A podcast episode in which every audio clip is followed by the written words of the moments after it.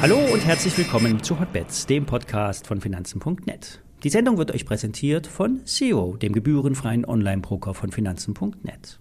Alle nachfolgenden Informationen stellen keine Aufforderung zum Kauf oder Verkauf der betreffenden Werte dar. Bei den besprochenen Wertpapieren handelt es sich um sehr volatile Anlagemöglichkeiten mit hohem Risiko.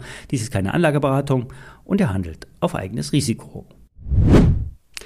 Gestern wurde das Türchen Inflationsraten geöffnet. Das Ergebnis war enttäuschend. Stabile 7,1 Prozent Preisanstieg in den USA. Und der Markt schoss nach oben, als gäbe es bald keine Aktien mehr. Warum der Markt wieder komplett abverkauft wurde, ist unklar. Bei normalen Short Squeezes würden die Eindeckungskäufe den Markt länger oben halten. Die Profis schließen aus den Zahlen, dass es heute zu einer Zinsanhebung kommen wird von 0,5 Prozent in den USA. Die Inflation ist zwar in zwei aufeinanderfolgenden Monaten rückläufig, höhere Erzeugerpreise und auch anhaltend hohe Lohnzuwächse könnten aber weiterhin anhalten. Die Verlangsamung der Inflation scheint eher darauf zurückzuführen zu sein, dass sich die Normalisierung nach der Pandemie endlich durchsetzt. Die Experten befürchten, dass die von der Fed vorgenommenen Zinserhöhungen um insgesamt 4,25 Prozent noch nicht ihre Wirkung zeigen. Dies ist eigentlich ziemlich besorgniserregend, so sieht es ein Analyst von Franklin Templeton. Die verzögerten Auswirkungen der Fettstraffung würden erst im nächsten Jahr wirken und drohen die sich selbst verlangsamende Wirtschaft noch mehr in die Rezession zu führen. Zumindest sind das die aktuellen Befürchtungen. Die Inflation aufgedröselt nach Teilbereichen zeigt weiter hohe Mieten, steigende Lebensmittelpreise und anziehende Preise im Servicesektor. Das ist für die Mittelschicht eher ein nicht so gutes Signal. Heute um 20 Uhr öffnet die amerikanische Notenbank das Türchen Zinsanpassung im Adventskalender. Um 20.30 Uhr wird Sharon Powell sprechen. Sein Redetext wird wahrscheinlich etwas früher veröffentlicht. Gegebenenfalls wird er auf Fragen der Journalisten eingehen und dann wird jedes Wort auf die Goldwaage gelegt. Was heißt das für die Märkte? Die amerikanischen Indizes können wieder wild und hin und her springen. Die zu erwartende Schwankungsbreite hat sich noch einmal ausgeweitet. Bei den aktuellen Hebeltrades läuft der Ölpreis weiter nach oben. Hier empfehle ich, die angefallenen Gewinne zeitnah mitzunehmen. Bei Apple habe ich gestern den Short bei der angesprochenen Marke von etwas über 149 Dollar gestartet. Der Abverkauf war aber so dynamisch, dass ich schon wieder die Position geschlossen habe. Vielleicht ergibt sich bei 150 Dollar noch einmal eine Short-Chance.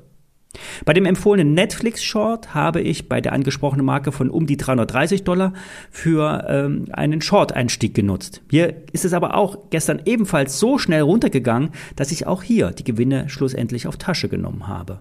Ich werde jetzt bis heute Abend erstmal die Füße stillhalten. Oben werde ich eher Short gehen, von Long nehme ich derzeit Abstand. Kommen wir zum Anlegersliebling, zu Tesla. Es gibt keine Aktie, die mehr umstritten ist. Der geschätzte Journalist Egmont Heid senkt schon immer die Daumen bei Tesla. Für ihn ist die Aktie katastrophal überbewertet. Der Autokonzern wird mit rund 500 Milliarden äh, Dollar bewertet. Selbst wenn sich die Aktie jetzt auf dem aktuellen Stand nochmal halbieren würde, wäre die Bewertung immer noch zu hoch, nach Egmonts Meinung.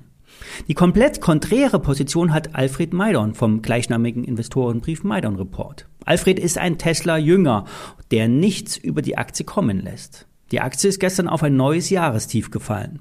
Und nun könnte ein Aktienrückkaufprogramm Schwung bringen. Allerdings könnte das erst im nächsten Jahr umgesetzt werden. Wegen einer anstehenden Quiet Period kann Tesla keine Investoren-News verkünden, obwohl sich ja Elon Musk ja selten von solchen Regeln einschränken lässt. Ein kryptischer Tweet über Twitter und die Aktie schießt nach oben. Geld für den Aktienrückkauf wäre genug vorhanden. Aber ob es in die Ausweitung der Produktion oder den Rückkauf von Aktien gesteckt wird, ist unklar. Bei der Tesla-Betrachtung dreht sich alles um den chinesischen Markt. Kühlt der sich nun ab oder sind das alles Fake News, das mit der Produktionskürzung in Shanghai? Im Vorjahr, Vorjahr war der Dezember ein auslieferungsstarker Monat in China. Der November in diesen Jahres war schon kräftig. Zudem läuft bald die Bezuschussung von Elektrofahrzeugen in China aus. Und hier könnte also ein gewisser Vorzieheffekt im Dezember wirken. In den letzten Monaten wurden besonders viele ähm, Teslas äh, von Shanghai nach Europa exportiert. Die Nachfrage nach E-Autos in Europa ist ungebrochen hoch. Die Neuzulassung von reinen E-Autos liegt in Deutschland bei fast 22 Prozent im November. Das heißt, jedes fünfte Fahrzeug ist ein vollelektrisch betriebenes Auto, Tendenz steigend. Die klassischen Autohersteller tun sich immer noch schwer mit der Auslieferung von E-Fahrzeugen. Es gibt immer noch zu geringe Produktionskapazitäten. Mercedes hat zwar heute den Aufbau von mehreren Batteriemontagebändern bekannt gegeben, Mercedes spricht über die neue Produktionsordnung der Antriebswerke aber von 2024. Erst dann ist Mercedes optimal aufgestellt, so der Produktionsvorstand. Tesla hingegen kann jetzt schon liefern. Im November war das Modell 3 und das Modell Y führend in der Zulassungsstatistik. Tesla dominiert schlichtweg den E-Automarkt derzeit. Der Aktie hat das alles nicht geholfen. Die Shorts-Quote ist unlängst wieder angestiegen und auch die Daytrader haben gestern auf die fallende Tesla eingeprügelt. Im Chartbild kommt ab 155 Dollar ein Unterstützungsbereich. Der kann aber auch bis auf 135 und auf 125 Dollar hinabreichen. Schlussendlich sind aber auch Kurse von 90 Dollar möglich.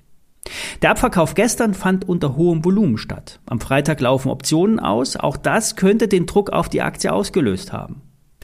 Ich würde die Tesla nicht ganz abschreiben. Ein Rücklauf bis auf 180 Dollar ist kurzfristig möglich. Das sind schnelle 10 Prozent. Ein Dip bis auf 150 Dollar wäre ein Szenario. Dann könnte man auf eine Erholung setzen. Jetzt schauen wir mal, was Sharon Paul uns heute Abend zu sagen hat. Die Reaktion wird entsprechend ausfallen. Wie eingangs gesagt, die Schwankungsbreite wird als sehr hoch erwartet. Bis morgen.